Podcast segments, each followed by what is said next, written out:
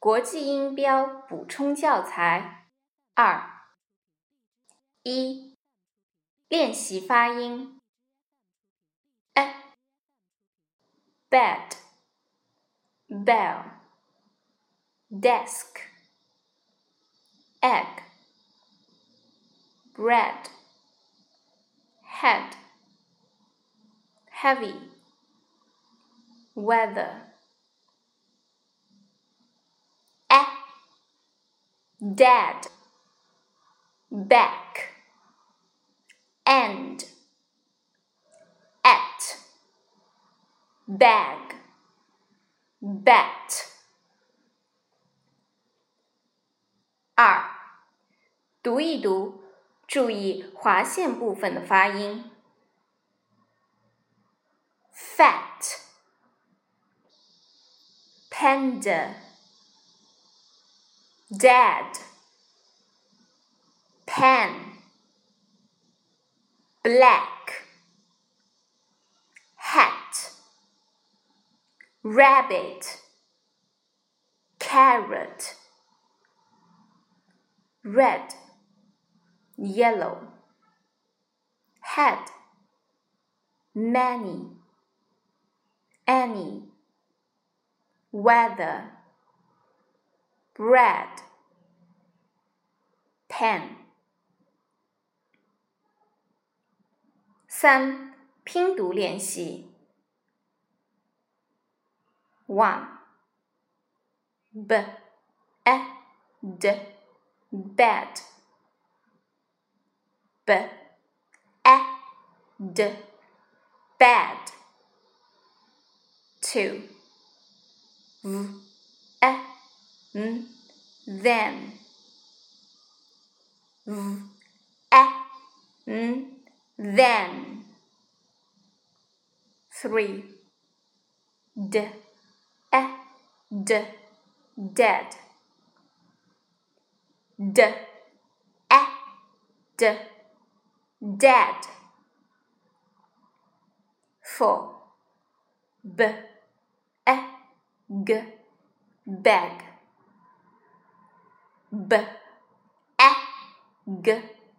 Bag. Five.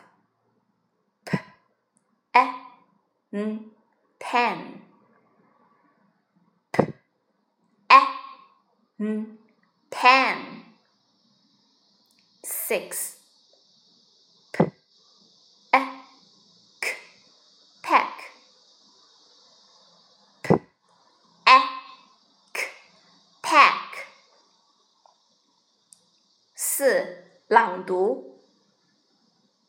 One. The pegs are red. Two. Ben has ten red pegs. Three. Ten red pegs are on the bed. 4. Head and leg, leg and head. Touch your head, bend your leg. 5. A rabbit sees a carrot. 6. A fat man has the carrot. 7. The carrot is in the fat man's hand. 8. The black rabbit likes the fat man's carrot. 五写出下列单词划线部分的音标：name, name, tea, tea, week, week, little, little, many, many, apple, apple, map. Map. Desk, desk. Dad, dad. Five, five. Van, van. Girl, girl.